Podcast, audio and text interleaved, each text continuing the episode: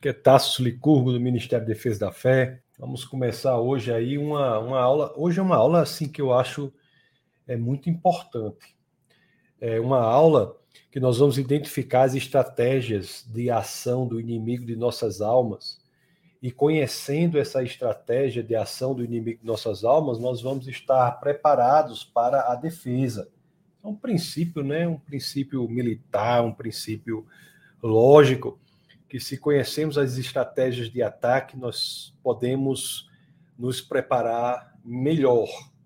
Então, vamos fazer isso. Vamos começar hoje. Existe tem uma, uma, uma passagem das Escrituras que nos lembra desse princípio. Uma passagem lá na segunda carta aos Coríntios, eu vou compartilhar com vocês aqui, que nos lembra desse princípio que é óbvio e também é escritural. Deixa eu só compartilhar com vocês aqui é, eu acho que é na segunda, segunda carta aos Coríntios, no capítulo 2, no verso 11. Segundo aos Coríntios, no capítulo 2, no verso 11. Deixa eu ajeitar aqui esse microfone. Peraí. Segundo aos Coríntios, no capítulo 2, no verso 11, as escrituras é, nos dizem assim. Deixa eu é, compartilhar aqui com vocês que estão nos acompanhando pelo YouTube. Deixa eu compartilhar. Dizem assim, ó. A fim a fim de que Satanás não tivesse vantagem sobre nós, pois não ignoramos as suas intenções. Então, esse verso aí, ele traz como um pressuposto, né, um entendimento de que é, a não ignorância das intenções do inimigo de nossas almas, a não ignorância da estratégia de ataque do inimigo das nossas almas, a não ignorância, o conhecimento das estratégias de ataque do Satanás faz com que nós não estejamos em uma situação de desvantagem.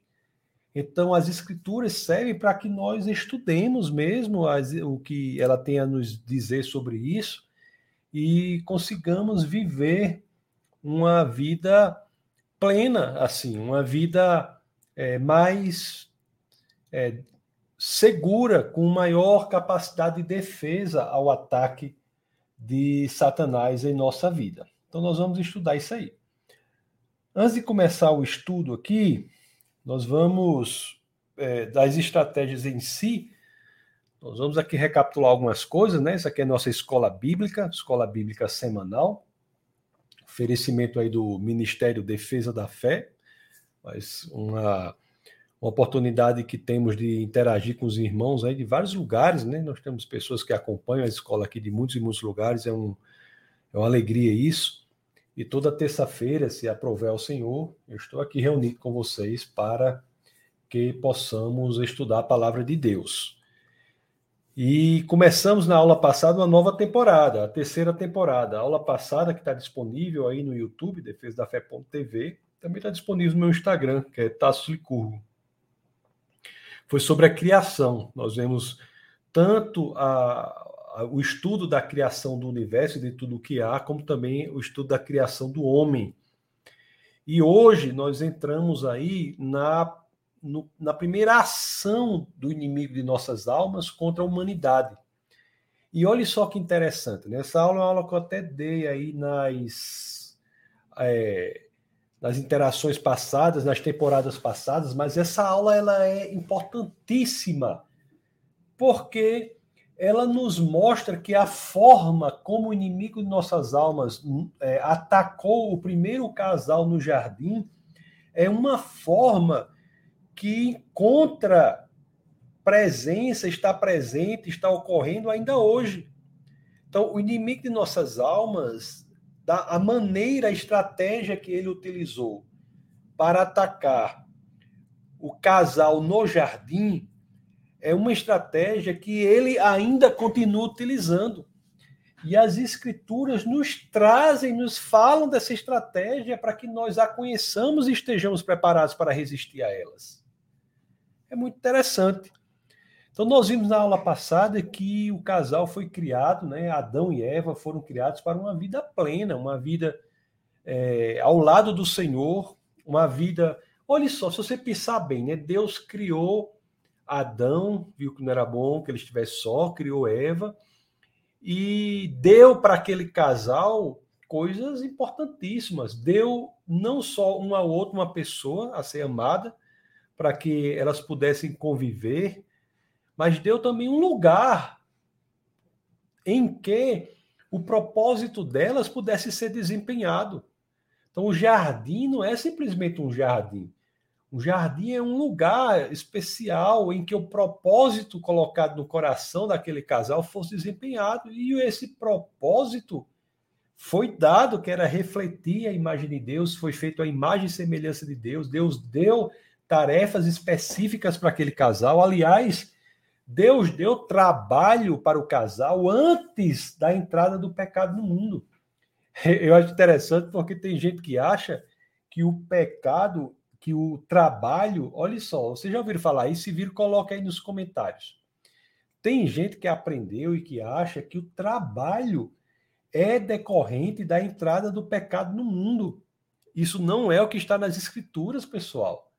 O que está nas escrituras é que Deus já dá trabalho para o primeiro casal antes da entrada do pecado no mundo já dá o trabalho, o trabalho de cuidar do jardim, o trabalho de nomear os animais, já há um propósito a ser desempenhado no jardim por aquele casal. E esse casal vivia plenamente. Uma, ele não só é, desfrutava o Adão da, da companhia de Eva e vice-versa. O casal vivia na companhia também de Deus, não só a companhia no plano horizontal né, da humanidade, mas havia uma companhia muito forte no plano vertical do homem em relação a Deus. Era um casal, antes da queda, que não experienciava problemas para os quais não houvesse solução.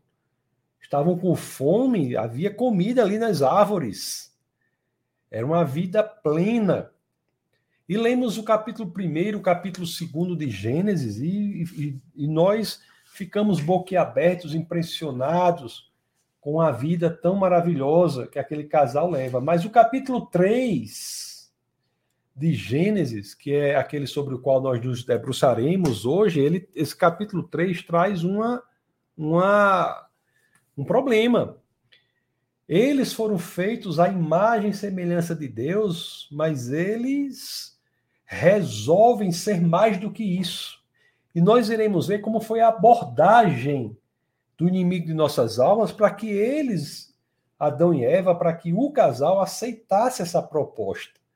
Houve é, investidas do inimigo de nossas almas contra o primeiro casal que fizeram com que o casal caísse. Essas investidas são utilizadas até hoje e, e muitas dessas investidas encontram sucesso e muitas pessoas enveredam por um caminho que não é o caminho que Deus quer para elas.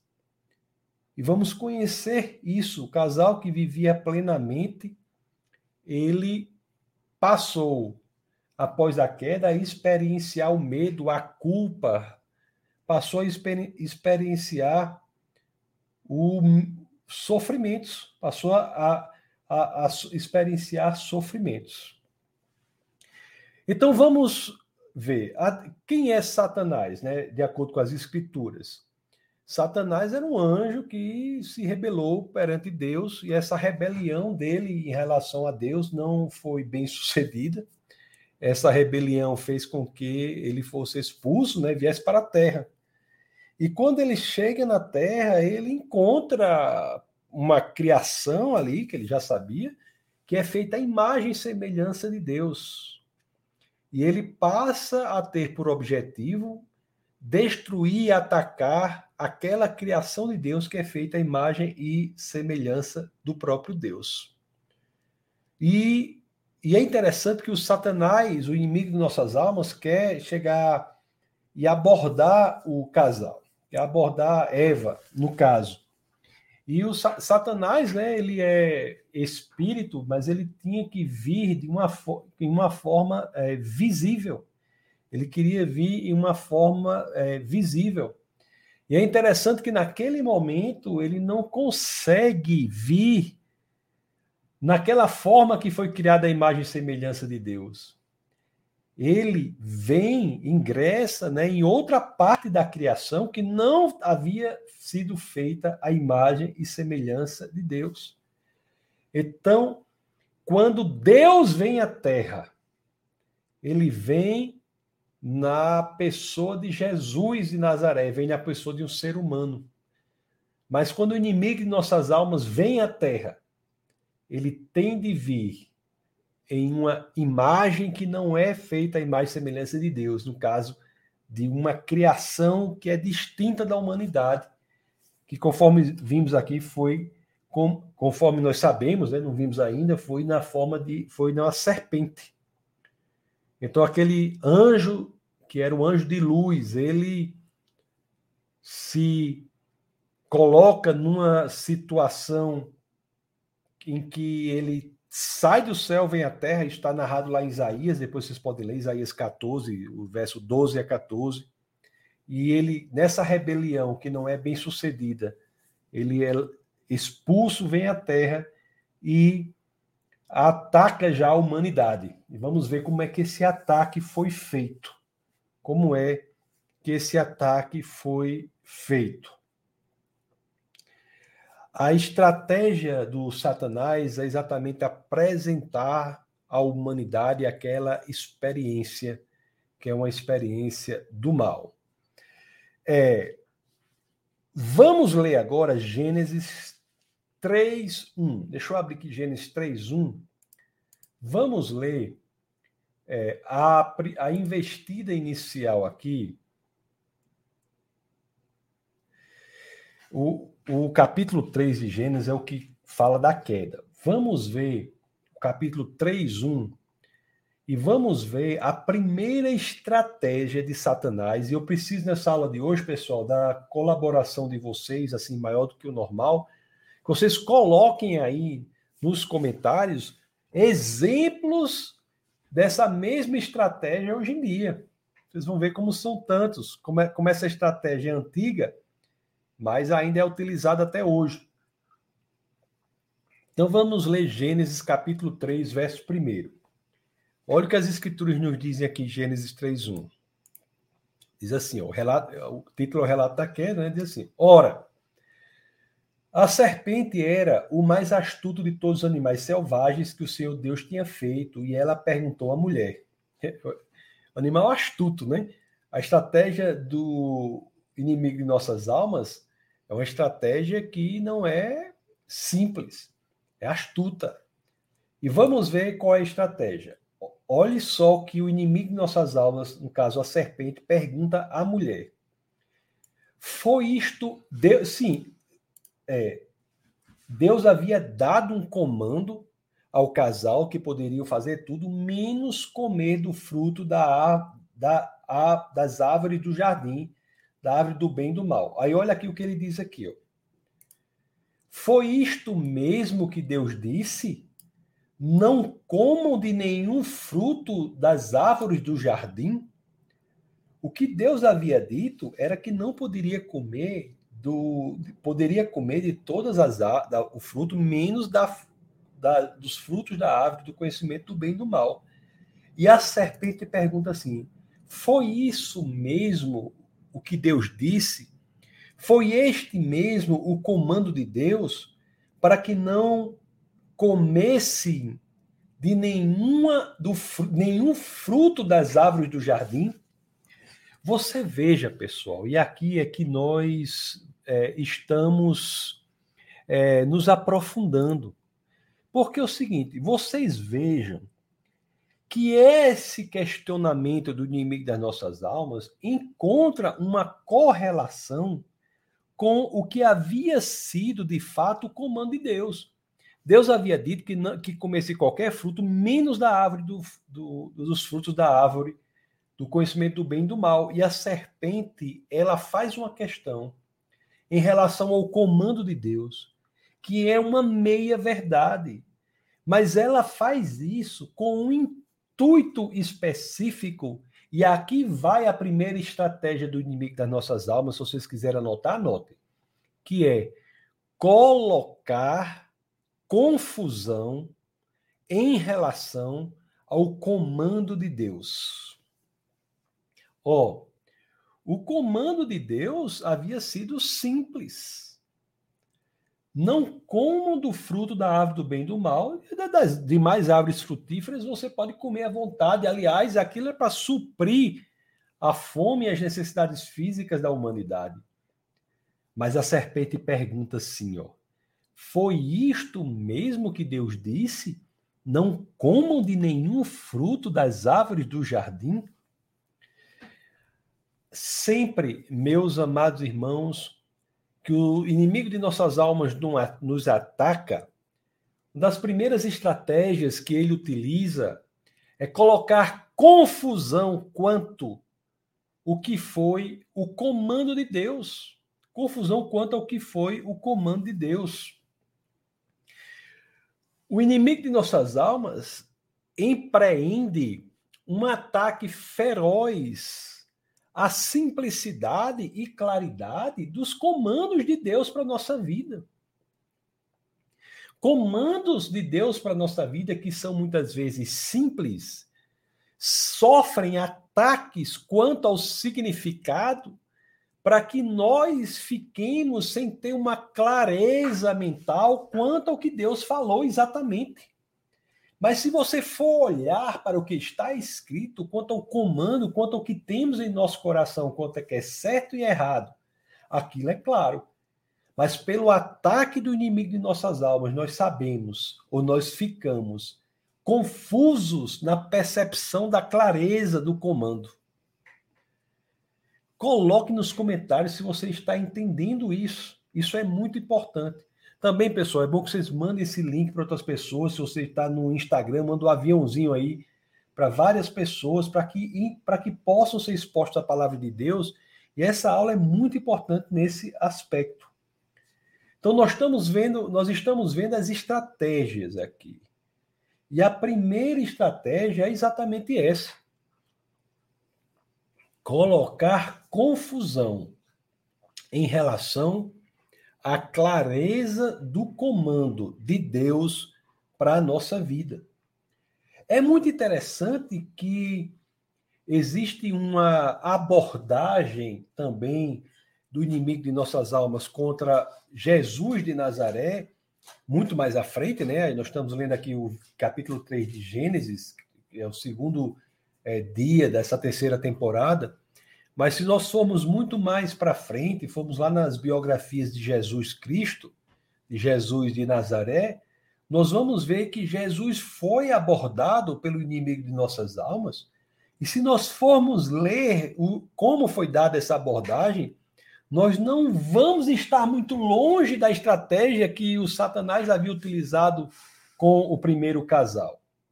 Quer ver? Ó, abra aí no Evangelho de Mateus, né? as biografias de Jesus são Mateus, Marcos, Lucas e João, os evangelhos. Abra aí no Evangelho segundo Mateus. Vamos abrir lá no capítulo 4, no verso 3, para que você veja se essa estratégia não é exatamente a que fora utilizada em Gênesis em relação ao primeiro casal. Então vamos lá, Mateus no capítulo 4, no verso 3, olha aqui o que as escrituras dizem. Vamos ler. Eu sempre digo, né, pessoal? Você do, do Instagram tá aqui, do YouTube, do Facebook tá aqui. Eu fico olhando para um para outro aí para. Acho que vai dar certo. Olha, isso aqui fala da tentação de Jesus, né? Jesus ele foi tentado ali no deserto. E vamos ver qual foi a primeira abordagem do inimigo de nossas almas em relação a Jesus Cristo. Isso aqui está no Evangelho de São Mateus, no capítulo 4, é, no verso 3. Então vamos ver o que, que nós lemos aqui. Deixa eu compartilhar com você que está no YouTube, você que está no Instagram, por favor, abra suas escrituras aí. Olhe o que as escrituras dizem aqui no verso 3. Ó. O tentador, quer dizer, o inimigo de nossas almas, aproximou-se dele e disse: Se é filho, se és filho de, se és o filho de Deus, manda que essas pedras se transformem em pães. Olhe que a estratégia dele é exatamente a mesma que foi utilizada com o primeiro casal. O inimigo de nossas almas tenta, perante o Deus encarnado, incutir na mente dele uma confusão quanto ao que Deus diz, quanto ao que ele é, quanto ao conhecimento da realidade. No caso aqui, a confusão em relação à identidade do próprio Cristo. Então, a confusão quanto à realidade escritural, a realidade que Deus nos fala, quanto à nossa identidade em Cristo, o comando que Deus nos dá, é a primeira estratégia do Satanás. Agora, aqui ele diz para Jesus: se, se és o filho de Deus, ou seja, faz, traz um questionamento que tem por condão destruir aquilo que faz com que estejamos seguros na vida que Deus quer que tenhamos. E nesse caso aqui, é criar confusão. E assim, meus amados irmãos, eu não sei se vocês estão concordando com isso, né? Coloquem aí nos comentários. Você pode ver que sempre que somos atacados pelo inimigo de nossas almas, a tentativa de, dele é sempre colocar confusão no nosso entendimento do que é o certo, do que é o claro, do que é o comando de Deus para a nossa vida. Kardec fala dúvida faz colocar dúvida quanto ao que muitas vezes está claro. Quanto ao que muitas vezes está claro. É, isso faz com que nossas defesas sejam abaladas. Sejam abaladas. É, sabe o, como é que isso ocorre? Agora vamos pensar. Tem muita gente que diz assim, veja se eu não estou certo. Tem gente que diz assim: você acha, você acha que a Bíblia é clara em relação a isso? Você acha que a Bíblia proíbe isso mesmo? Será que é isso que está na Bíblia? Será? Tem gente que diz assim: será que eu posso crer num Deus que diz para eu não fazer isso ou aquilo? Isso são tudo, tudo isso é confusão que é colocada na mente do cristão como uma primeira estratégia que lemos nas escrituras sagradas aqui, no livro, no primeiro livro aí, Gênesis, primeiro livro da organização da Bíblia, Gênesis, para que nós não tenhamos a clareza em relação à ação do Satanás. Amigo, uma coisa que meus queridos, uma coisa que acontece é o seguinte: você que está assistindo pelo Facebook, as, os comentários que você coloca, às vezes eu não consigo ler aqui. Então, assim, é, se você está assistindo pelo Facebook e quer comentar, por favor, digite aí no seu navegador defesadafé.tv, que você será encaminhado aí para o YouTube e os comentários lá no YouTube eu consigo ler a todos, tá bom? São, são todos os comentários do Facebook que eu consigo ler. Então, essa é a primeira tentativa, criar de ação do Satanás contra a nossa vida. Quer que é criar confusão, que é criar dúvida quanto à clareza, muitas vezes, do comando de Deus, a clareza de Deus em relação a quem somos, a clareza de Deus em relação a vários aspectos de nossa vida cristã. E hoje em dia ela se manifesta assim. As pessoas dizem, mas será que a Bíblia proíbe isso? A Bíblia não proíbe isso exatamente. Mas será que Deus quer que você não faça isso? É, pronto, sabe uma coisa que acontece? O povo diz: ah, isso aqui é uma, uma mentirinha, é uma mentirinha santa. Uma mentirinha santa. Você acha que Deus vai se incomodar com essa mentirinha? Ora, de acordo com as escrituras, né, o pai da mentira é o Satanás. Então tem muitos cristãos por aí, eu conheço alguns que relativizam a, o nosso apego à verdade, dizendo que há verdades específicas ou mentiras específicas que você pode lidar com elas. Assim, se você acha que existe mentira santa, eu, eu, eu escuto muito esse termo aqui, eu estou falando um termo que é usado na comunidade cristã. Se você acha que a mentira santa é porque provavelmente você caiu na primeira estratégia do inimigo de nossas almas do inimigo de nossas almas, não é? Eu vou aqui colocar os comentários que tem a ver com, com exemplificações. Por exemplo, a Gilmara diz assim, ó, Deixa eu ler logo aqui. Ela diz assim, ó. Fui atacada por essa primeira estratégia por muitos anos, onde confrontava meus problemas à palavra. Esta parecia contraditória. Foi quando comecei a conhecer a Deus através dessas aulas. Grata sempre. Muito obrigado, é, Gilmara, por suas palavras é, gentis, né? Mas de fato, de fato, entendeu? É, em, nem, em nenhum momento. Cassênia pergunta: quando Raabe mentiu para proteger os espias? Pois é, nunca há você, Cassini, coloque o verso específico para que nós possamos ver no contexto que não é a vontade de Deus, que há mentira há. Nas escrituras, muitas pessoas mentem. As escrituras há coisas horríveis, há mentira, há estupro, né? no próprio palácio houve um estupro. Então, assim, há coisas horríveis, mas o que eu estou dizendo é que nada disso é a vontade de Deus. Então, a mentira não encontra pacto com Deus. Não existe mentira pequena. Agora, o que acontece é o seguinte: a verdade ela, ela deve ser sempre proclamada, eu acho que eu falei isso até na aula passada, em um contexto de amor. Você falar a verdade não é para você chegar e feito uma, um, um atirador ambulante falando, dizendo, ei, você é isso, você... coisas que, você, que são verdades. Não. A verdade é para ser expressada é, na perspectiva cristã por meio de um contexto relacional, um contexto de amor, de relacionamento, a verdade construtiva.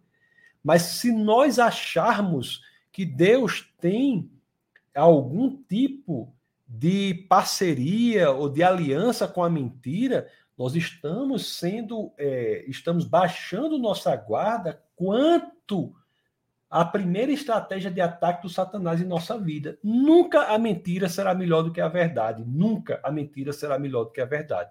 Não quer dizer que você é, tem gente que é inconveniente. Não são todas as verdades que precisam ser ditas todas as horas, em todos os momentos, para todas as pessoas você tem que buscar em Deus o momento certo, a forma correta de falar a verdade, especificamente. Mas não temos é, que não, não há como nós defendemos o que uma relativização do comando de Deus seja possível. É, uma vez eu vi um pastor defender que Deus tinha, mandando, tinha mandado uma amante para não sei quem. Deus mandou um amante para não sei quem, não sei quem. Não mandou, não foi Deus.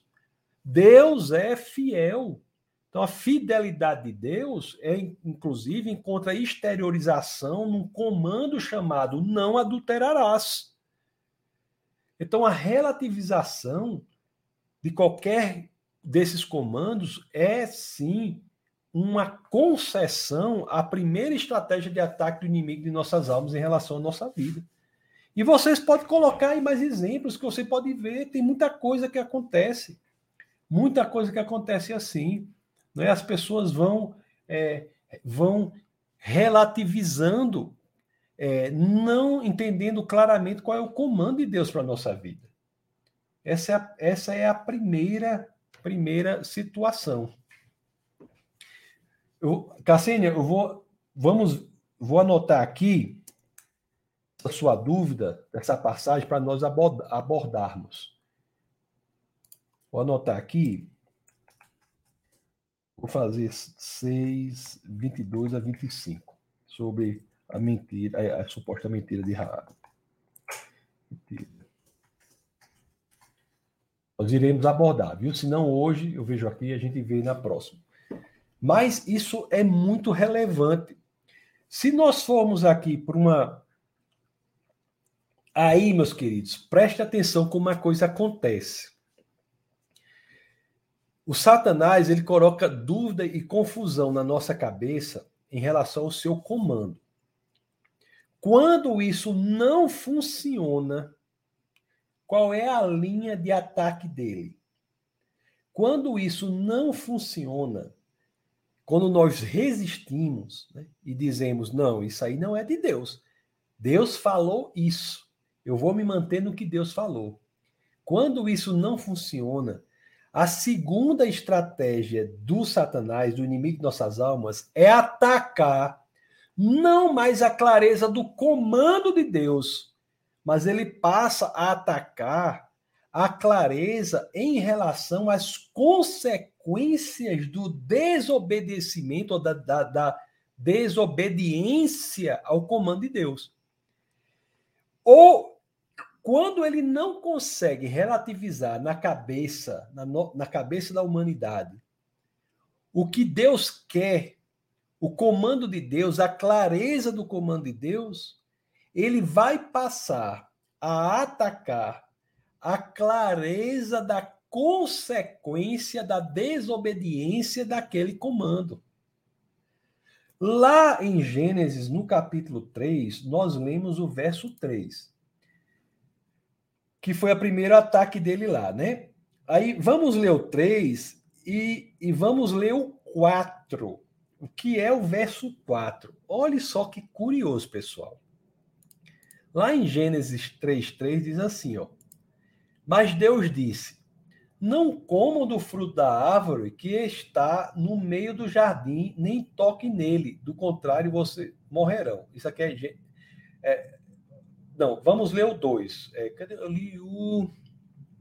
o não, eu li o 1. Um. Vamos lá, o 1, um, né? O 1 um foi o a primeiro ataque do Satanás. Disse assim, ó. Ora, a serpente era o mais astuto de todos os animais selvagens que o Senhor Deus tinha feito. E ela perguntou à mulher: Foi isso mesmo que Deus disse? Não como de nenhum fruto das árvores do jardim? No verso 2 e 3, nós vamos ver que a mulher ela resiste a essa primeira estratégia, né? Essa a mulher ela resiste à primeira estratégia. Você vê que ela se coloca assim dizendo assim, ó. Respondeu a mulher à serpente: Podemos comer do fruto das árvores do jardim. Mas Deus disse: Não comam do fruto da árvore que está no meio do jardim, nem toquem nele, do contrário, vocês morrerão. Preste atenção, pessoal, que coisa impressionante. No verso 1, o inimigo de nossas almas se usa da sua primeira estratégia, que é gerar dúvida e confusão quanto à clareza do comando. Como no verso 2 e 3 a mulher eh, se defende com a verdade, ela tem clareza da verdade, ela não se encontra susceptível às tentações da relativização do comando, para criar confusão em sua mente, ela diz a verdade, ela diz, a, a mulher res, responde à serpente. Não, que Deus disse foi outra coisa, minha filha. Deus disse para comer, podia, podíamos comer dos frutos do jardim. Não tem nada desse negócio que não pode comer de fruto do jardim. A única coisa que ele disse é que só desta árvore não dá para comer, porque se nós comermos, nós morreremos. Aí, meus queridos, olha agora o verso 4. Gênesis 3, 4 é uma exemplificação da segunda estratégia de ataque do inimigo das nossas almas em relação à nossa vida. E é isso que faz até hoje, que diz assim, ó: Disse a serpente à mulher: Certamente não morrerão. Meus queridos, a serpente, quando diz certamente não morrerão, não mais está atacando a clareza do comando ela está atacando agora a clareza das consequências da desobediência do comando. Lá em, na palavra de Deus, estava claro que a consequência da desobediência seria a morte. Vamos lá, Gênesis, eu acho que, eu acho que é 2,17. Deixa deixa eu subir aqui só para ver a clareza. Olha só como é claro aqui o que Deus diz. Ó. Ó, vamos ler o 16 e o 17. Gênesis 2, 16 e 17, para nós vermos aqui a clareza. Olha só. E o Senhor Deus ordenou ao homem: comam livremente de qualquer árvore do jardim. Aí o verso 17: Mas não coma da árvore do conhecimento do bem e do mal. Aí Deus diz em 2,17, na parte final, a consequência da desobediência dessa ordem, de não comer desse comando, de não comer do fruto da árvore do conhecimento do bem e do mal. Aí ele diz assim no verso 17, ó, na parte final: Porque no dia em que dela comer, certamente você morrerá. Aí, como o inimigo de nossas almas não consegue, no verso 3.1, relativizar o, o comando que está claro aqui no verso 2,17, que é coma livremente de qualquer árvore do jardim, mas não coma da árvore do conhecimento do bem e do mal. Esse é o comando que ele não que ele não consegue relativizar. É, ele tenta, mas Eva é, consegue é, se manter firme em relação a essa proposta aqui de relativização. Ele não consegue, o inimigo de nossas almas. Ele passa para a segunda estratégia. E a segunda estratégia não é mais atacar o comando, é atacar a consequência que nos foi dada da desobediência do comando, que é o que Deus diz em 2,17 na, na última parte do verso. Porque no dia em que desta árvore comer, no dia em que do fruto da árvore, do conhecimento do bem e do mal comer, certamente você morrerá. Aí, como vamos lá para o, o, capítulo 3, verso 1, não é? nós vimos no verso 1 que ele tenta relativizar o comando, repito, Está aqui, ó. Foi isso mesmo que Deus disse: não coma de nenhum fruto das árvores do jardim. Ao verso 2 e 3, Eva explica a serpente que ela está enganada, que Deus disse foi outra coisa. Aí o verso 4 é o segundo estratégia, que é exatamente dizer assim: epa, tudo bem, Eva, tudo bem, ser humano. O comando é esse, mas essa consequência aí que você está me dizendo não é isso, não. Pelo amor de Deus, uma besteira dessa. Uma besteira dessa, certamente você vai morrer. Certamente você não morrerá se comer disso. Pelo contrário, pelo contrário, não é? O que Deus, o que vai acontecer é algo muito bom. Então, ataque aqui, meus queridos irmãos, em relação à consequência do comando. Vamos ver já aí, olha, verso é, Gênesis 3, 4, né? Deixa eu tomar um gole d'água aqui um gole de café. Peraí. Espero que você esteja entendendo, mas assim, rapaz, olha, a meditação e o conhecimento dessas estratégias nos dá uma, uma capacidade muito grande de defesa, viu? Porque você, se você ficar treinado nisso, você vai de longe ver o ataque da serpente na sua vida. Vai de longe ver o ataque da serpente. De longe. Ó, é o verso 4. Disse a serpente à mulher: certamente não morrerão. Certamente não morrerão. É, aliás, ele diz assim: ó, Deus sabe que, o verso 5, no, no dia em que dele comerem, seus olhos se abrirão, e vocês, como Deus, serão conhecedores do bem e do mal. Então, a serpente, isso aqui já é uma, uma, uma outra estratégia, mas a primeira estratégia que nós temos aqui é exatamente a, a estratégia de colocar confusão, não mais agora em relação ao comando, mas as consequências do comando. Vocês estão entendendo? Vocês estão entendendo? Muito interessante isso. É, Daniel é, colocou uma pergunta central: por que, que Deus criou a árvore do conhecimento do bem e do mal? Essa pergunta é muito importante, não é? Então, eu vou abrir aqui um pequeno parênteses só para tratar desse assunto que ele perguntou, porque é muito importante pelo seguinte, Daniel, é o que eu falei. Nós somos criados como seres maduros moralmente. Se, nossa, se em nossa realidade não houvesse a possibilidade da desobediência, nós não teríamos a maturidade moral. A maturidade moral é aquela de se acertar diante da possibilidade do erro e de se arcar com as consequências do eventual erro num mundo em que nós não pudéssemos errar, num mundo em que vivêssemos em uma ética robótica, este mundo não apresentaria uma possibilidade de existência moral elevada, porque robôs não podem, por exemplo, atingir o ápice da moralidade, que é o amor. O amor, conforme eu disse na aula passada, é algo que representa o ápice da moralidade e ele só ocorre diante da possibilidade do não amor. O amor é algo que os robôs não experimentam. O robô pode até ser programado para se comportar como se amasse, mas não para amar verdadeiramente. Nós só poderíamos, de fato, ser considerados seres maduros moralmente quando estivéssemos em uma situação como a humanidade estava, em que pode a situação que a humanidade estava no jardim, em que havia tudo para acertar, mas também havia a árvore do conhecimento do bem e do mal, que é a árvore da, que, que serviria como objeto da escolha pelo erro.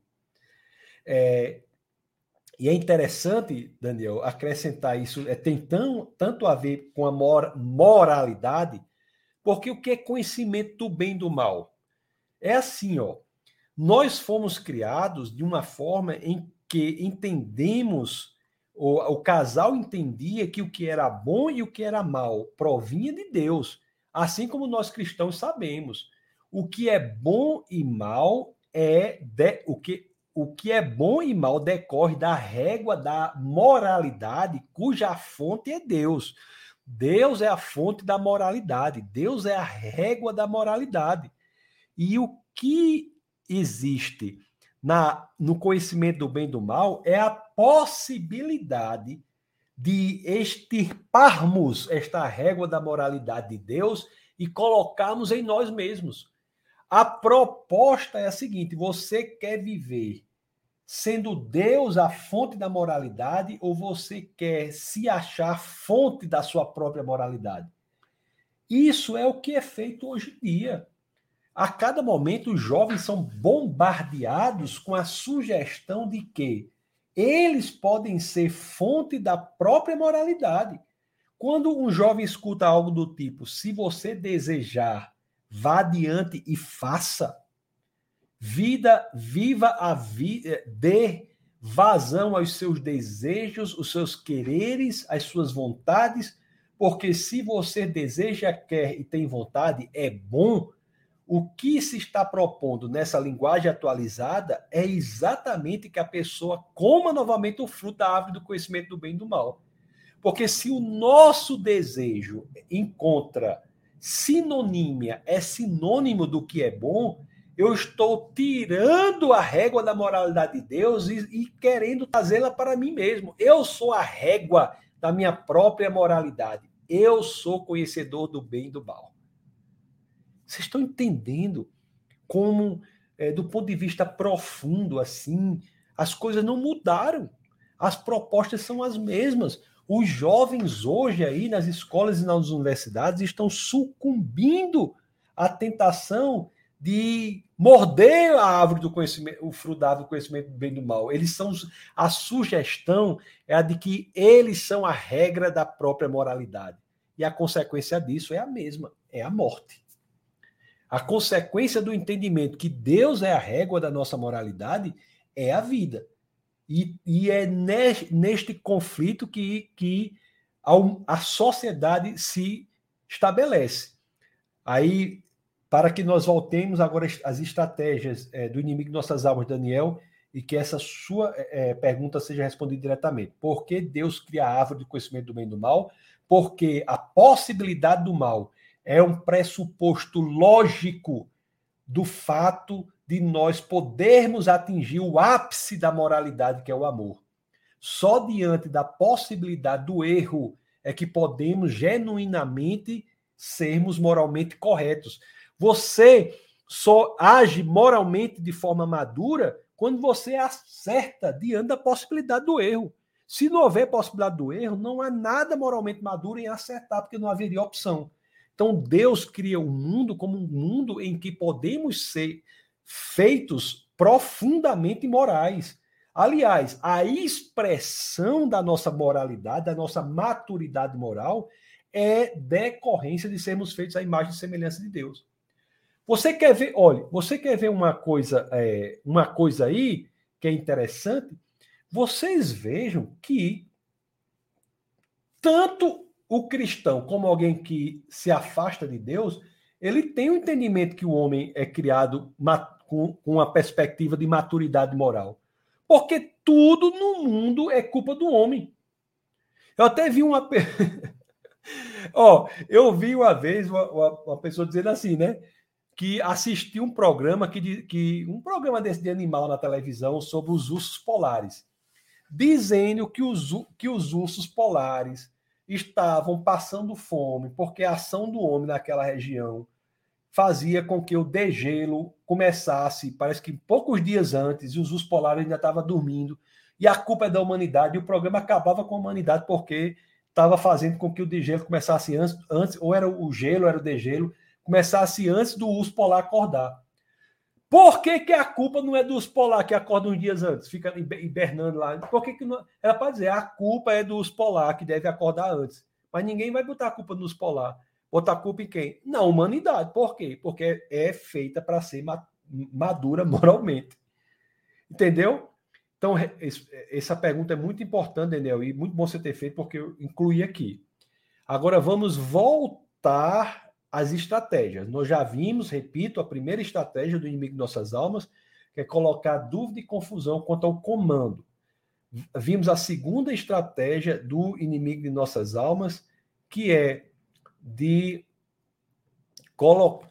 A primeira estratégia do inimigo de nossas almas, é colocar dúvida quanto ao comando. A segunda é colocar dúvida em relação às consequências da ação consequências do comando. E vamos ver a terceira aqui.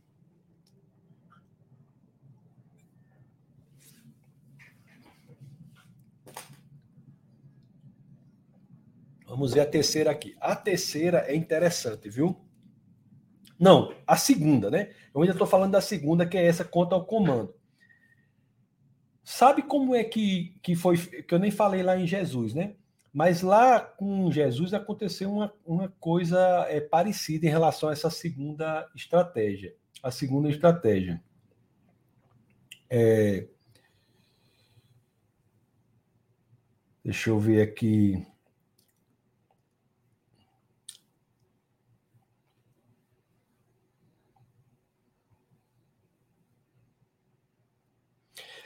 Lá em Mateus, no capítulo 4, no verso 6, em Mateus 4, 6, voltando lá para a passagem lá de Jesus no deserto, da tentação de Cristo no deserto.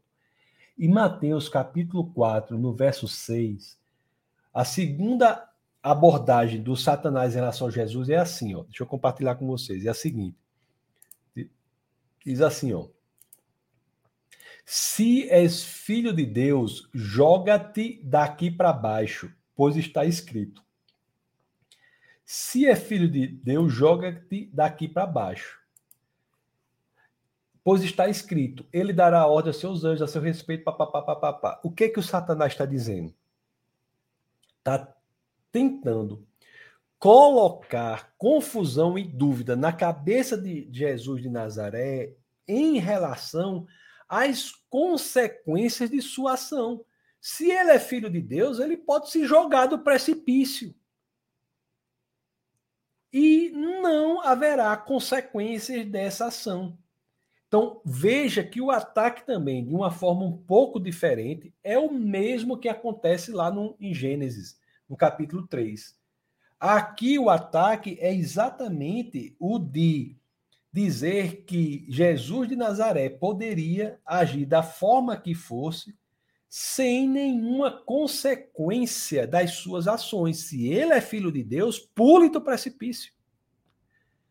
Não há consequências é, que possam ser garantidas em razão dele ser filho de Deus. Se eu ser filho de Deus, pule do precipício que não terá consequência. Você veja, né? Faz com que o próprio sugere que Jesus encarnado pode atentar contra a própria vida que não terá consequências por ele ser filho de Deus. É o ataque às consequências. Consequências. Você veja que é algo que é utilizado muito hoje, né? Como eu falei para vocês, é, essa segunda estratégia do ataque às consequências é muito utilizada assim, como diz assim, você acha que Deus vai se incomodar, vai ter problema, esse pequeno pecado, vai acontecer isso? Você acha que vai ter essa consequência? Deus, Deus não vai. Deus vai se importar com a coisinha dessa? Você acha que não vai ter consequência nenhuma? Deus é amor. Deus de fato é amor. Tá em 1 de João, né?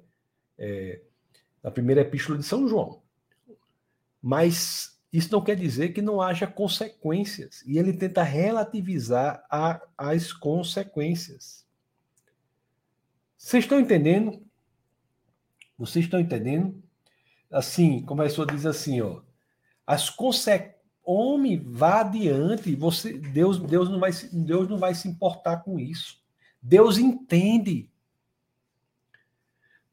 São meias verdades que estão juntas e fazem com que a clareza das consequências da desobediência à vontade de Deus para a nossa vida seja abalada. Homem, só isso, isso não vai, Deus não vai se importar com isso não.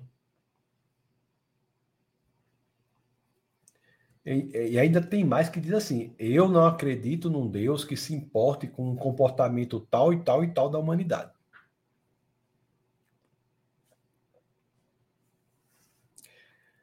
Meus queridos, então, voltando aqui, então esse, essa é a segunda estratégia.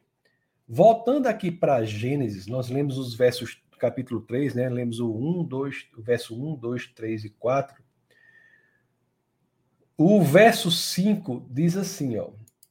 O verso 5, o verso 4, deixa eu, é, Gênesis 3, 4 é a segunda estratégia que é apelar é, quanto é, sugerir uma confusão, provocar uma confusão em nossa cabeça quanto às consequências da desobediência do comando de Deus. Quando ele diz, certamente não morrerão. O verso 5 é a terceira estratégia.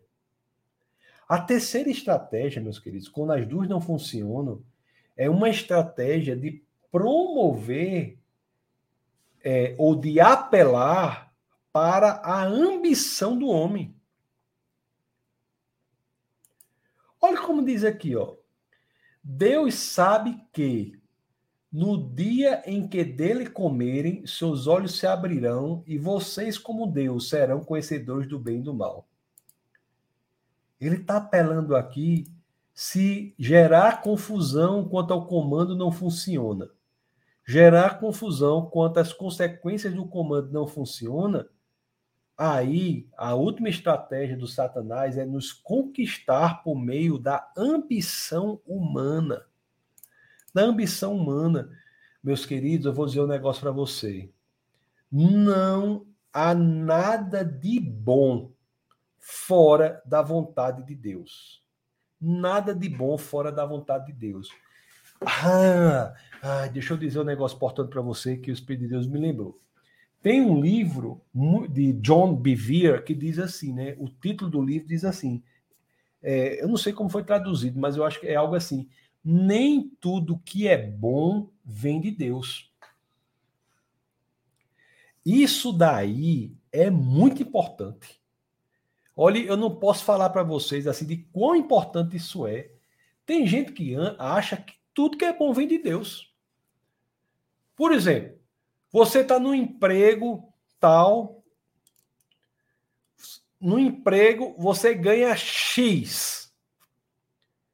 Aí você começou o emprego tal, aí você vai e recebe uma proposta de emprego para ganhar mais do que X, ganhar mais do que X. Isso é bom? É que tirou o foco, né? Isso é bom? É. Mas não quer dizer que seja de Deus. Você tem que orar para Deus. Você que é cristão, você deve sempre buscar confirmação em seu coração daquilo que lhe é proposto. A sua ambição não pode ser o seu juiz. Nem tudo que aparenta bom é de Deus. Nem tudo que aparenta bom é de Deus. Tem coisas que aparentam boas, mas não são de Deus para a sua vida. Você tem que buscar isso e tem que ter a coragem de negar aquilo que aparenta bom e não é de Deus. O que aparenta ruim já é para você negar, né? Porque, pelo amor de Deus, nada ruim vem de Deus. Nada que é ruim vem de Deus. E nem tudo o que aparenta bom vem de Deus. Tem coisas que são boas e vêm de Deus. E tem coisas que aparentam boas e não vêm de Deus. E nós temos que crescer em intimidade com o Espírito de Deus para buscarmos a confirmação em nosso coração daquelas propostas que são nos colocadas pela vida que aparentam boas. E nós temos que, não é porque aparenta bom que é de Deus. Uma coisa que aparenta boa pode ser ou não de Deus, você tem que distinguir.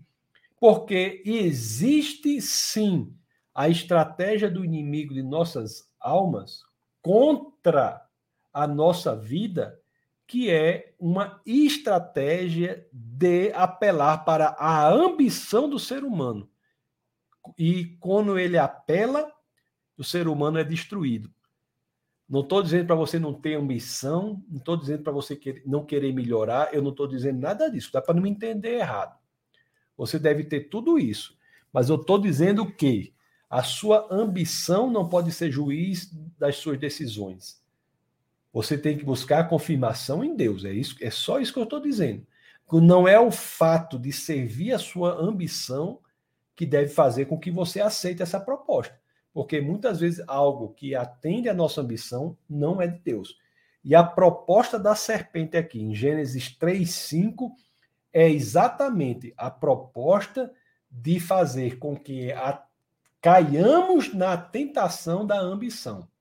Vamos ler de novo agora, para vocês estão entendendo mais, né? Vamos ler 3:5, diz assim, ó. Gênesis 3, 5. Deus sabe que no dia em que dele comerem, seus olhos se abrirão e vocês serão como Deus. Não basta ser feita a imagem e semelhança de Deus, diz a serpente. Vocês podem ser como Deus. Para quê? Você vai querer ser feito a imagem e semelhança de Deus. Você pode ser exatamente como Deus. Meus queridos, olhe que negócio interessante, né? que negócio interessante. Cuidado com isso. Muita gente cai, se destrói por ser atacado com o uso da isca da ambição. Muita gente cai. Isso aí é, cada dia vários caem por aceitarem, pela ambição, aceitarem coisas que vão destruí-lo. Vocês conhecem na vida de vocês e de, e de, e de pessoas muito, muitos exemplos. É porque, pessoal, isso aí, para o cristão, tem uma íntima ligação com a dependência de Deus. Nós somos tentados a tirarmos Deus do comando de nossa vida e colocarmos a nós mesmos naquela posição. Só que nós não somos as pessoas que Deus quer que estejamos no controle da nossa própria vida. Deus quer Ele mesmo estar no controle de nossa própria vida. E muitas vezes o inimigo de nossas almas nos ataca pela estratégia da ambição. Dizer assim, rapaz, para que, que você. Por que, que você tem que ser feito a imagem de Deus apenas? E o que é bom, o que é ruim, ainda continuar vindo de Deus. Você pode ser exatamente como ele, e a fonte da moralidade ser você, e não o próprio Deus. Aí, quando a pessoa cai nisso, quer ser exatamente como Deus, ser fonte da moralidade da sua própria vida, achar que seu desejo é o que é bom para ele, o, o, é, a satisfação de seu desejo, seja qual for, é o que é bom para ele, a satisfação de sua vontade é o que é bom para a pessoa, você está perdido. É por isso que tem muita gente que não quer de jeito nenhum entrar no plano de Deus. Ele quer é que Deus entre no próprio plano da pessoa. Tem gente que ora não é para Deus revele o seu plano para minha vida, eis-me aqui. Não. Deus, tem gente que ora assim, Senhor, se envolva nesse projeto que eu quero tal, tal, tal, sem sequer orar se esse projeto é de Deus ou não. É a mesma coisa aqui da serpente a mesma coisa. Vocês conseguem ver isso? Vocês conseguem ver isso? Essa é, a, é uma estratégia muito feroz, muito feroz. E, e vocês, vocês estão lembrados como é que o Satanás usa isso em relação a Jesus? Essa parte é a mais conhecida. Lá em Mateus, vocês devem saber, deve estar lembrado aí, não é? Quando é que essa estratégia é tentada em relação a Jesus? Só que aqui, né, Adão, Eva cai nessa última estratégia aqui. E, e Jesus, lógico, não cai. Mas ainda, ainda falando de Gênesis, Gênesis aqui, ó, olha só como a queda de Eva é exatamente isso. Que é a queda, a terceira estratégia de ação. Diz assim: ó, Deus sabe que no dia que dele comerem, seus olhos se abrirão, e vocês, como Deus, serão conhecedores do bem e do mal. Aí a mulher, ó, vup, arregalou os olhos, como diz lá no, no sertão, arregalou os olhos. É assim que diz, arregalou os olhos. Aí o 6 diz assim, ó. Quando a mulher viu, Gênesis 3,6, quando a mulher viu que a árvore parecia agradável ao paladar, era atraente aos olhos e, além disso, desejável para dela se obter discernimento, tomou o seu fruto, comeu e deu ao seu marido, que o comeu também. Olha aí. Quando nós, as escrituras nos esclarecem isso, né? Que quando tem esse apelo à ambição, e nós quer e quando o apelo do inimigo de nossas almas é a nossa ambição, tudo que a gente vai fazer parece bom, mesmo que seja errado. Mesmo que seja errado, as, o fruto que é proibido parece agradável ao paladar, parece atraente aos olhos. Tudo que, que tem gente que, que o que ele quer fazer, tudo parece maravilhoso, é agradável, é certo, é bom, é perfeito, é tudo. Quer dizer, é uma pessoa ainda que precisa crescer muito em intimidade com o Espírito de Deus. Essa a maturidade espiritual é a capacidade de discernimento do que é de Deus e o que não é. É a, é a sua ligação com Deus, o seu coração. Tem gente extremamente madura espiritualmente que faz tudo, né? Que, tem gente que acha que maturidade espiritual é só. É, é, é, fulano é uma pessoa espiritual. O que é uma pessoa espiritual? É uma pessoa que, que faz o quê? Uma pessoa espiritual. Né? Se, você, se eu fizer essa pergunta para um cada cristão, cada um vai dizer cada coisa. Pessoa espiritual é a pessoa que faz isso, faz aquilo. Faz... O que é uma pessoa espiritual? É uma pessoa cujas decisões são baseadas na relação íntima dele com o Espírito de Deus. É uma pessoa que é capaz de colocar suas próprias vontades, seus quereres, seus desejos colocar a si próprio em segundo plano e Deus em primeiro plano na vida dele. Isso é a maturidade espiritual. E o ataque da, do inimigo de nossas almas é sempre para inverter essa ordem. Então ele relativiza o comando, relativiza as consequências e por fim vai faz o ataque fazendo uma alusão ou tentando conquistar pela alusão a ambição humana. Repito para passar adiante aqui no nosso bate-papo. Não estou dizendo para vocês que, que, não é para ter ambição, não, viu? Estou dizendo isso, não estou dizendo nada disso. Eu estou dizendo que a, é, é importante que tenhamos ambição que seja alinhada à vontade de Deus para a nossa vida. Né? O perfeito é que nós, nós pudermos é, focar, canalizar a ambição de nossa vida, ambição que todos temos, o ser humano tem, canalizar para a efetivação da vontade de Deus para a nossa vida e não da nossa vontade independente de Deus. Porque o Satanás, o inimigo de nossas almas, vai usar essa sua ambição aí, viu? Para lhe afastar da vontade de Deus. E lá em, com, com Jesus, né, como eu disse para vocês, foi a mesma coisa. É a passagem mais conhecida lá, eu acho. Me confirme aí. É a passagem mais conhecida lá da, da tentação lá de, de Cristo lá no deserto e lá em Mateus 4, é, capítulo 4, verso 9. É muito conhecido. Olha o que Satanás disse para Jesus de Nazaré. Ó. Disse assim, ó. Vamos ler o 8, 9. Veja se não é isso. Depois o diabo o levou, né? Levou Jesus para a um monte muito alto. O diabo É, depois o diabo o levou a um monte muito alto e mostrou-lhe todos os reinos do mundo e o seu esplendor. E lhe disse: Tudo isto te darei se, me, se te prostares e me adorares. Tudo isso te darei. Não é a mesma coisa? É, Kardec diz um negócio sobre isso interessante. Diz aqui, ó. O próprio inimigo usou da ambição quando ainda no céu colocar seu trono acima do trono de Deus. Foi a ambição né, dele mesmo que fez com que ele se afastasse de Deus. É verdade. Voltando aqui para o ataque do inimigo de nossas almas a Jesus. Tudo isto te darei. Pessoal, teologicamente, dizer uma coisa para vocês aqui. O homem havia passado o domínio do mundo a Satanás. E Satanás legitimamente aqui faz a tentação a Cristo, a Jesus de Nazaré. Ele oferece tudo. O reino, quem é o rei desse mundo? Após queda, quem é? Satanás. Então, assim, que Satanás é o príncipe desse mundo, do mundo caído. Ele diz: oh, tudo isso te darei, se te prostrares e me adorares. É claro, assim, é claro não, é? Mas por Jesus ser quem é, nunca ter pecado, é claro que ele não caiu. Mas foi isso que fez a mulher cair, e é isso que faz muita gente cair. E depois não diga que você não foi avisado pela Bíblia sobre isso. Não diga que você não foi avisado pela Bíblia sobre isso.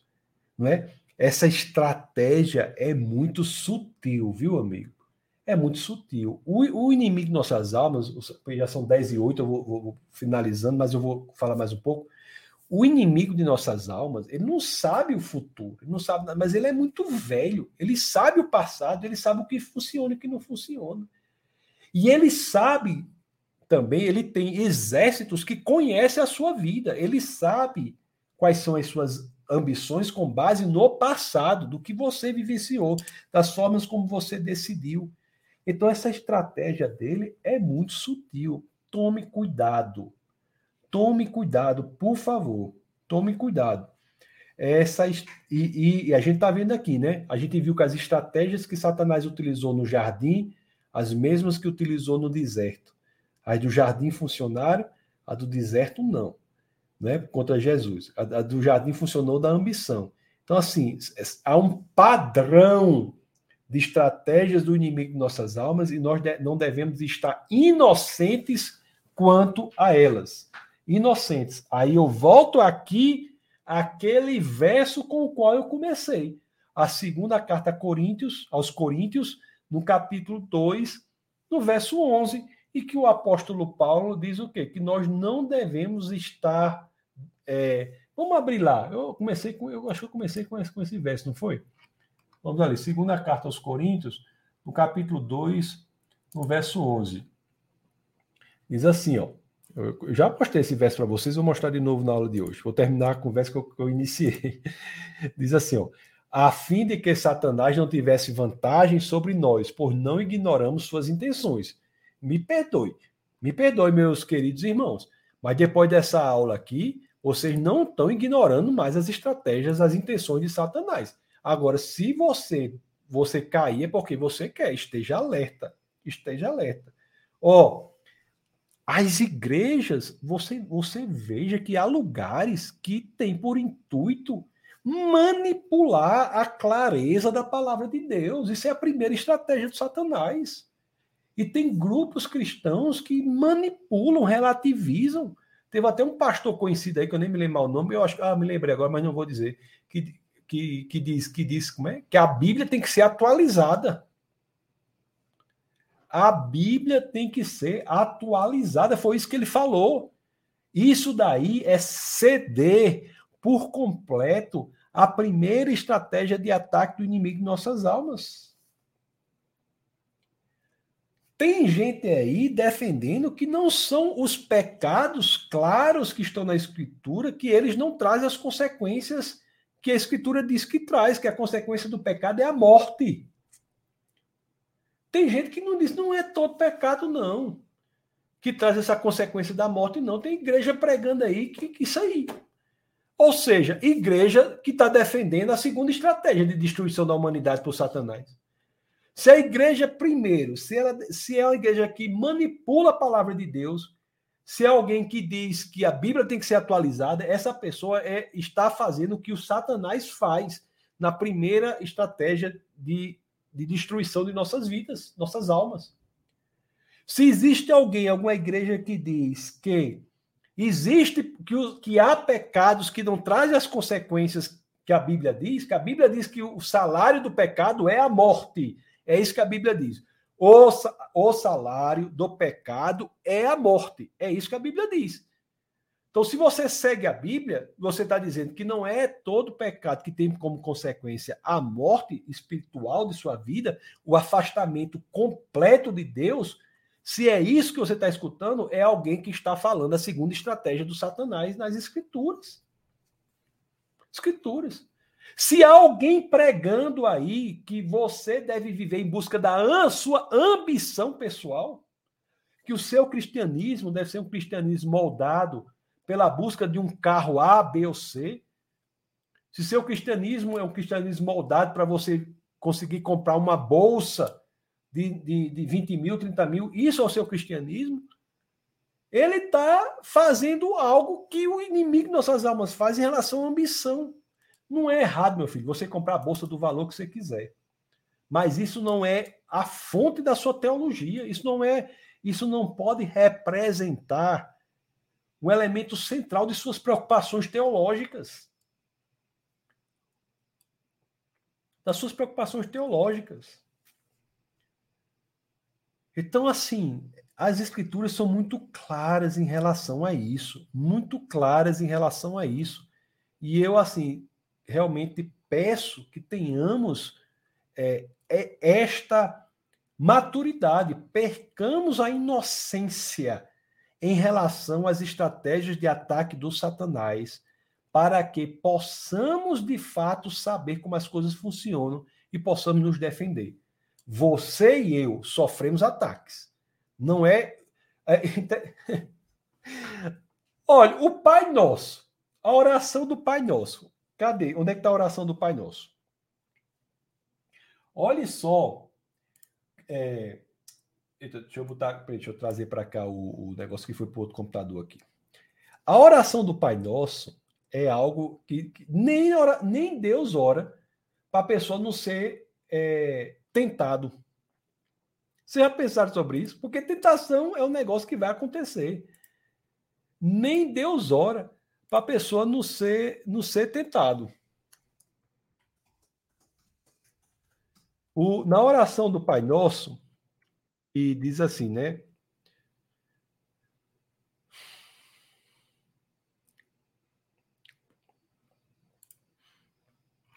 A oração do Pai Nosso que diz assim: Pai nosso que estás nos céus, santificado seja o vosso nome, venha a nós ao, ao vosso reino, seja feita a vossa vontade, assim na terra como no céu. O pão nosso de cada dia nos dai hoje, Perdoai-nos as nossas ofensas, assim como nós perdoamos a quem nos tem ofendido. E não nos deixeis cair em tentação, mas livrai-nos do mal. Veja que nem a oração do Pai Nosso diz assim: e não nos deixeis ser tentados. Você já pensou sobre isso? Que até a oração do Pai Nosso, que é um exemplo, é um exemplo de oração que está lá, não diz assim, e não nos deixeis ser tentados. Não e não nos deixeis cair em tentação, porque a tentação e a capacidade de superar a tentação é um corolário, uma decorrência, uma implicância da nossa maturidade moral. Até no Pai Nosso nós temos isso. Ok, amados irmãos, eu acho que essa aula de hoje eu acho relevante assim para a nossa vida, viu? Se você puder meditar sobre ela, Coloque aí os comentários, que eu vou já ler alguns comentários. Vou anotar algumas dúvidas que tem com maior aprofundamento, para que eu possa, na próxima aula, iniciar sobre elas. Vou fazer assim, assim também. Vou responder algumas aqui e outras vou anotar para falar. Já tem um aqui de, de Cassênia que eu anotei, que não vai ter tempo, sobre Josué 6, 22 a 25, né? São da mentira. Deixa eu ler aqui algumas. Deixa eu ler primeiro as, as as colocações que estão aqui no YouTube. Depois eu, eu vou me despedir do pessoal do Instagram aí, tá bom? Kardec está aqui, mandou dar boa noite. Pode colocar os comentários aí, pessoal, que eu vou lendo aqui no YouTube. Da Graça e Paz, Gilmar da Paz a todos, paz a todos. Luana está aqui também, da boa noite. Boa noite. Patrícia também, boa noite. Boa noite, Patrícia. Luciano está aqui, diz boa noite, graça e paz. Daniel da Graça e Paz, boa noite. Erivânia, boa noite, Erivânia.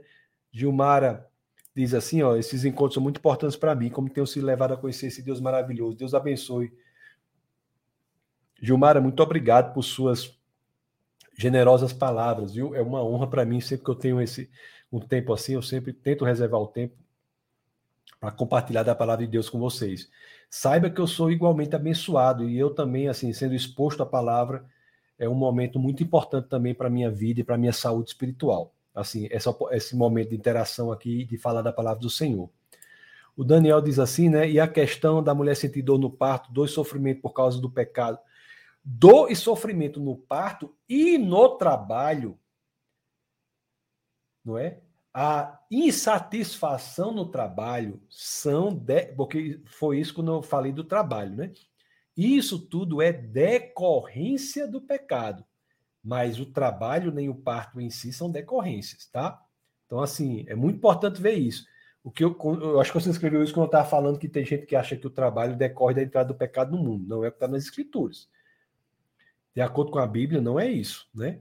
É, nós já trabalhávamos, já fomos nós humanos, seres humanos, já fomos levados ao trabalho por Deus antes da entrada do pecado no mundo.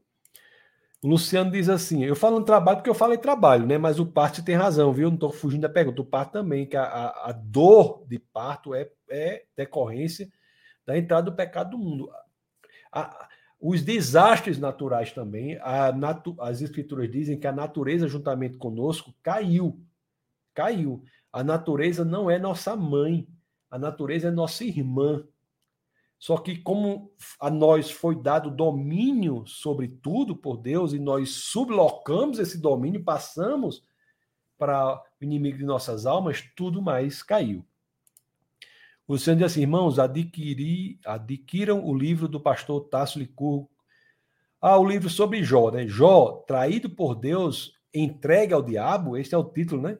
Eu adquiri fui, foi, muito edificante. Gostei muito do livro. Li um dia, de tanto que gostei de ler. Luciano, muito obrigado pelo seu testemunho aí, viu? Muito obrigado pelo seu testemunho. É um livro realmente é, que traz uma, uma tese é, teológica muito relevante. Aliás, Luciano, eu faço muito assim, como vocês sabem, vou até voltar, né? Faço muita questão de defesa da fé, apologética, né? as razões para a fé. Por que Quais, ah, o, o, o, lema do Defesa da Fé é apresentar as razões históricas, científicas e filosóficas para se seguir Jesus Cristo. Existem razões desse tipo. Agora, eu tenho é, vivenciado uma situação, né? Quando eu estou fazendo palestras e estou fazendo apresentações sobre razões da fé, muitas das perguntas que vêm são de natureza teológica e não apologética. Então, assim, tem gente que diz assim: como é que eu posso adorar um Deus que é um Deus que mata, que faz isso, que faz aqui, coloca doença, que coloca câncer, que é um Deus que fez o que fez com Jó? E eu tento explicar teologicamente que este entendimento não é o entendimento escritural. E neste pequeno livro aí, sobre o livro de Jó, é que nós demonstramos que Deus agiu de maneira graciosa e favorável a Jó no livro de Jó. Isso quando nós entendemos o plano teológico, o fundo teológico em que o livro se dá. E este livreto que eu escrevi aí sobre Jó, que é Jó, traído por Deus, entregue ao diabo, é sobre isso. Esse livro foi, esse livro foi escrito em inglês, tem tradução para o português e tem tradução para o espanhol. Esse livro aí. É, quem quiser uma cópia física, eu acho que ainda tem. Pode mandar um WhatsApp para a, o Ministério de Defesa da Fé. Ou então, entre é o Ministério de Defesa da Fé, que é DDD 84, o telefone é 981 85 1517. Manda um WhatsApp para eles lá que eles vão desenrolar isso aí. E eu acho que lá no Amazon, na, na no Amazon, existe em Kindle. Se eu não me engano, tem em Kindle é, tanto em português quanto em inglês quanto em espanhol, ou tem só português e inglês. Está lá na, na, Amazon. Quem quiser comprar o virtual, está lá. Tá bom? Reginaldo dá graça e paz a todos. Graça e paz, Reginaldo. Patrícia diz assim: Satanás trabalha hoje na forma que fazia antes. Não tem criatividade, só quer destruir, enganar. É, Patrícia, o Satanás ele é muito velho ele tem experiência sobre aquilo que destrói o homem, né? E ele faz com que isso é, seja utilizado. Ó, oh, eu estou vendo aqui no Instagram rapidamente, o pastor Marcos, o Defesa da Fé em Natal, diz assim: ó, temos alguns exemplares sim. Então pronto, pode entrar em contato lá, viu? 84 98185 1517. 84 DDD. Maria Ângela diz assim, boa noite, pastor. O cafezinho não pode faltar. Realmente. Ainda tem aqui, ó, o cafezinho na nossa prensa francesa aqui. Então, onde eu tô, tem que tomar esse cafezinho, né, Maria Ângela? Mas eu tô tomando chá também, viu, agora. Kardec estava falando sobre a questão da confusão do Satanás coloca, né? Ele falou dúvida, isso mesmo. Eu até vi isso aqui, já falei também sobre a dúvida. Gilmara faz uma colocação que foi atacada, eu já mostrei é, sobre essa, com essa estratégia, né? E vou colocar de novo aqui. Diz assim, ó. Fui atacada por essa primeira estratégia, que é a estratégia do Satanás que nós estudamos aqui, por muitos anos, onde confrontava meus problemas à palavra. Esta parecia contraditória. Foi quando comecei a conhecer Deus através dessas aulas, grata sempre. Gilmara, eu que sempre digo, né? Eu que lhe agradeço por sua presença. E eu digo uma coisa também: sabe qual é o problema que existe em muitos lugares, em muitas situações, em muitas experiências? É o seguinte: que a Bíblia não é uma coleção de grandes histórias não conectadas, não. Assim, uma grande dificuldade que tem no meio cristão é as pessoas entenderem como as pérolas da Bíblia são interconectadas. Qual é o fio que conecta, que passa por essas histórias belíssimas da Bíblia, formando um, um belo colar de pérolas. Então, a Bíblia é uma só história que conecta as belíssimas histórias da Bíblia.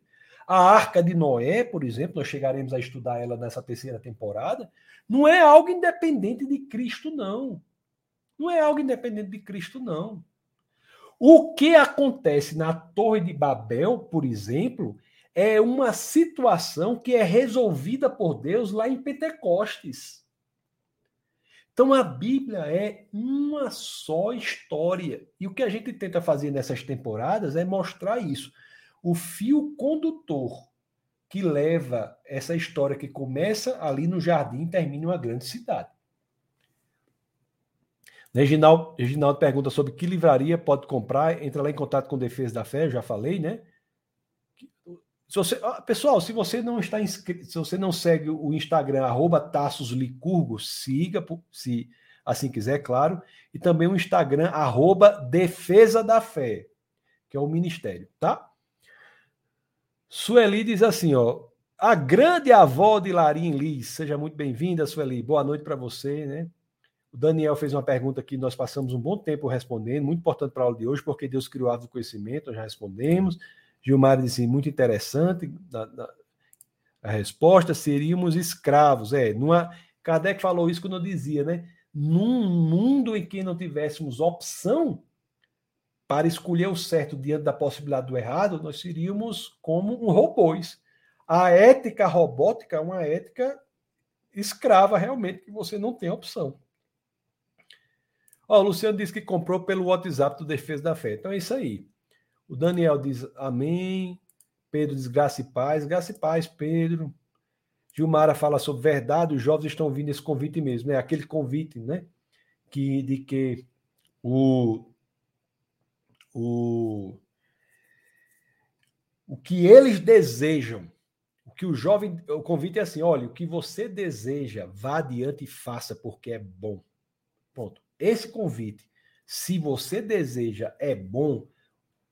Essa confusão ou igualar o elemento volitivo ao elemento moral, seja lá o que estiver no âmbito de sua vontade, é, está no âmbito do que é bom, isso daí é sugerir ao homem que tire a régua da moralidade de Deus e coloque em si próprio. Milena faz uma pergunta aqui sobre a questão das pará parábolas, e é essa, Milena, que eu vou copiar para me aprofundar com você na próxima aula, que é um tema muito relevante, né? que diz assim: é, em alguns momentos Jesus fala por parábolas e na Bíblia diz que é para que alguns não entendam. Às vezes fico sem entender porque Jesus faria isso. Eu vou enfrentar essa pergunta no início da próxima aula, tá bom, Milena? Estou usando essa estratégia. Essa sua pergunta e a de Cassênia também sobre a mentira lá que teria sido, que teria sido, eu acho que ela entende que teria sido proposta por Deus de Raab. Eu estava alisando aqui Caputino, que é o meu cachorro. Tá, ele passa a aula todinha aqui. Cadê você, Caputino? Caputino, ele é uma figura, para vocês que conhecem. Bom, Pedro Lúcio diz assim: isso então, a, a pergunta de Milena e a de Cassênia, vou até botar o nome aqui, eu vou me lembrar, mas eu vou botar aqui, pergunta de Cassênia. Essa outra aula falando. Vou usar essa técnica aqui quando tem perguntas que eu quero me aprofundar mais. O Daniel diz assim: ó, Satanás é abusado, né? Tentou o próprio Jesus, é mesmo. E é interessante que Jesus foi tentado isso aí é interessante teologicamente, porque nós sabemos, por exemplo, se houve uma real tentação, é porque algumas as propostas dele tinham um fundamento. Quando ele diz assim, ó, eu lhe entregarei todos os reinos desse mundo, todo o esplendor, porque de fato estava sob o comando dele tudo aquilo, né? Então havia, se não tivesse, não era tentação, era um flerte, né? Que Jesus saberia. A Luciana diz que vai entrar em contato com o ministério lá. Amém. Luciano diz que é edificante. Luciano diz assim, ó. Tem coisas que ganhamos que parecem ser bênção, parecem ser de Deus, mas vêm para nos afastar de Deus. Deus que sempre, sempre é, Deus temos sempre que orar para nos dar discernimento. É exatamente isso daí. É verdade. Assim, é, não há nada que seja bom que nos afaste de Deus. Nada. Essa é a pior situação em que um cristão pode estar, é afastado de Deus. Então, tudo que afasta o homem de Deus não é bom. É, o dinheiro, por exemplo, afasta o homem de Deus? Depende. O dinheiro vai potencializar o que está em seu coração. O dinheiro é algo que é um forte candidato a você colocá-lo no lugar de Deus. Mas isso não faz dele em si algo ruim. Faz do amor a ele algo perigoso e ruim. Então, assim, existem candidatos. A carreira profissional é algo ruim? Não, é algo muito bom. Mas é um candidato a você colocar a sua carreira profissional no lugar de Deus. Então, tudo não é. Então, tudo você tem que buscar em Deus. Você que é cristão tem que buscar em Deus aquilo que ele quer para a sua vida. Tem que ter cuidado, porque o dinheiro exerce uma parceria forte com a ambição. A carreira profissional, por exemplo, exerce uma parceria forte com a ambição. E nós já vimos aqui, só nesses dois exemplos, que eles têm correlação importante com aquilo que é o objeto central da, da, terceira estratégia de ataque do inimigo de nossas almas, que é apelar para a nossa ambição. Agora entendam, pessoal, eu não estou aqui pregando contra a ambição, já falei aqui, estou com a boca mole de falar, nem pregando contra o dinheiro, nem pregando contra a carreira profissional, não estou pregando contra nada disso. Eu estou pregando em favor da sua maturidade, para que você saiba estar nessas posições, crescer nessas posições, sem deixar que você coloque isso como senhor da sua vida. Só Deus pode alcançar e estar naquele lugar de senhorio de nossa vida. Só Deus. O Luciano diz assim: ó, temos sempre que orar, é verdade. Maria Borges, boa noite, graça e paz. Kardec diz assim: o próprio inimigo usou da ambição. Ah, é, já li isso aqui, né? É isso mesmo, a ambição fez com que o próprio inimigo caísse, né? Interessante isso aí.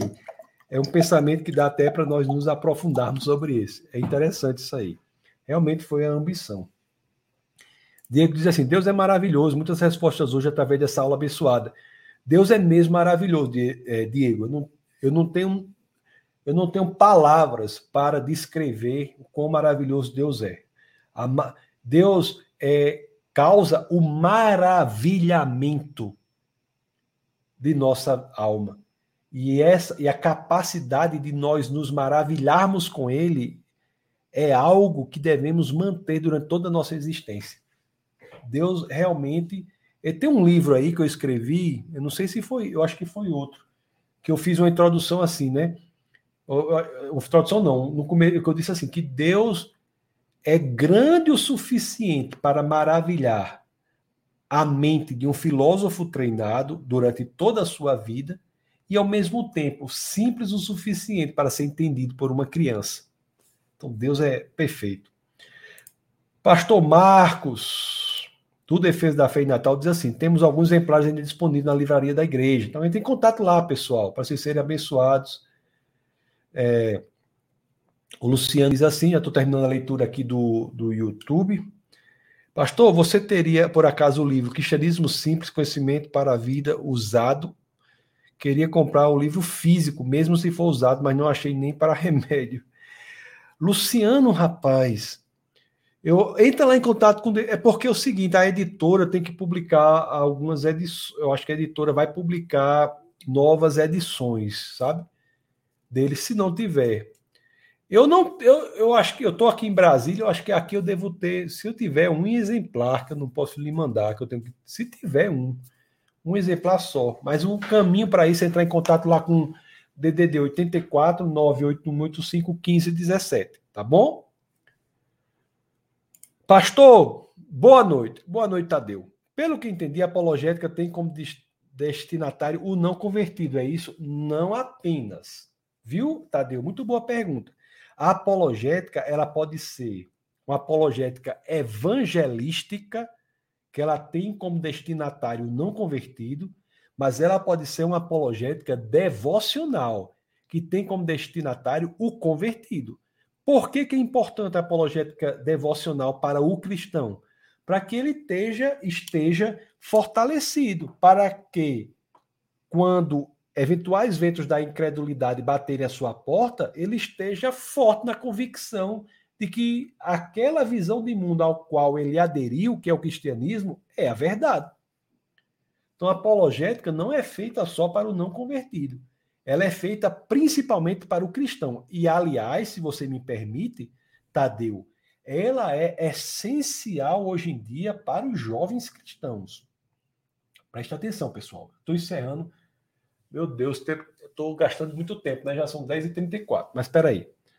Olha, Tadeu, de cada quatro jovens, três abandonam o cristianismo quando entram na universidade ou mesmo nos últimos anos do ensino médio.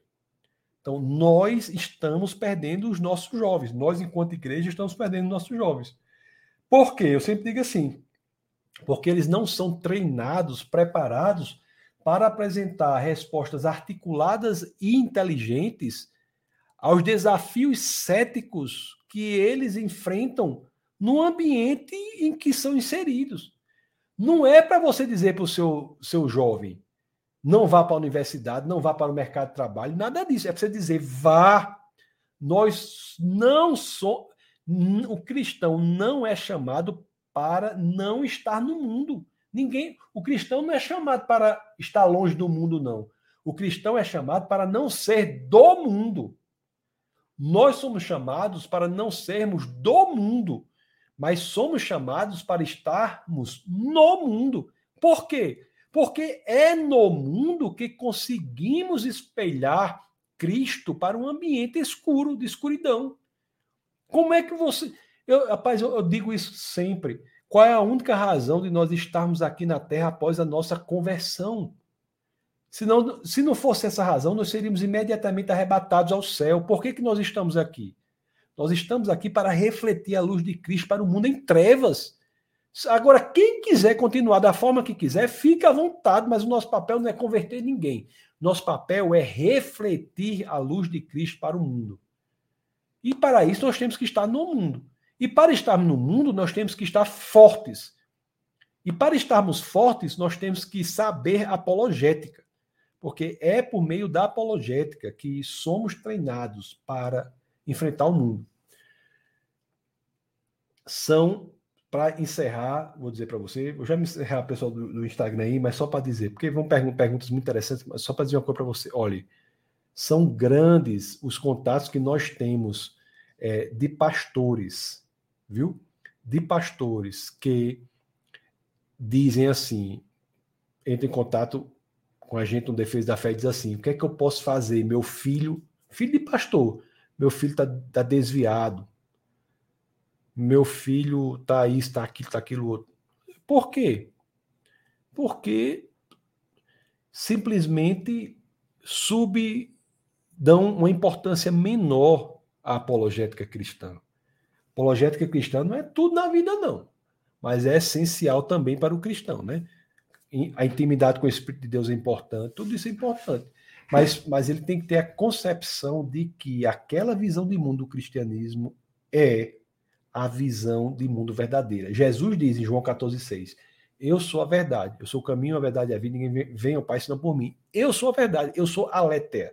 Então, se é a verdade, a ciência, o entendimento, o conhecimento levará você ao mesmo lugar em que você está com base nas escrituras.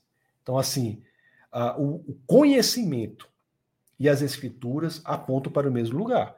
Romanos 1, 19 e 20 diz a mesma coisa, né? Que Deus se revela por meio das coisas criadas. E você conhece as coisas criadas por meio do conhecimento. Ok, pessoal, deixa eu encerrar aqui, que já está muito tempo, deixa eu só ler aqui. Nós temos o pastor Jackson aqui, que diz assim: hoje eu, eu estava lecionando na UFERSA, FERSA lá no Rio Grande do Norte, né? Universidade Federal do Semiárido. E quando falei que sou pastor, muitos alunos ficaram surpresos. É, isso aí é incrível, né? O pastor Jackson, seja muito bem-vindo. Ok, pessoal. Deus abençoe. É, muito bem-vindo, pastor Jackson.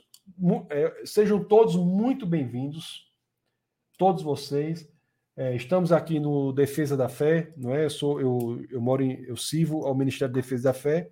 Então, é, mas todas as pessoas e todos os ministérios são muito bem-vindos aqui. Nós oramos por todas as igrejas, nós acreditamos no corpo de Cristo, nós acreditamos que, acreditamos que os ministérios têm é, missões específicas, especialidades específicas, e é o conjunto das igrejas verdadeiramente bíblicas que faz com que a verdadeira igreja do Senhor se posicione no mundo.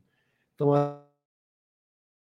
e admiro é, os ministérios bíblicos né, na terra, porque não é fácil. Nós, C.S. Lewis dizia que vivemos, num, vivemos como um exército inimigo em um território ocupado. Não é? Então, isso aí é importante. Ok, meus queridos, muito obrigado pela presença de todos. Deus abençoe poderosamente. Vamos despedir aqui do YouTube depois eu vou lá para o Instagram, tá bom? Se vocês não seguem o canal defesadafé.tv, coloca aí no seu navegador defesadafé.tv, passa a seguir o YouTube. Se não estão inscritos no Instagram, Tassos Licurgo, é, se inscrevam e também no Defesa da Fé, ok? Então, Deus os abençoe é, poderosamente. Toda terça-feira nós estamos aqui no nossa escola bíblica semanal, tá bom? Então, Deus abençoe poderosamente você que está no YouTube e você que está no Facebook. E nunca se esqueçam que aqui no Defesa da Fé é proibido não pensar. Um abraço a vocês.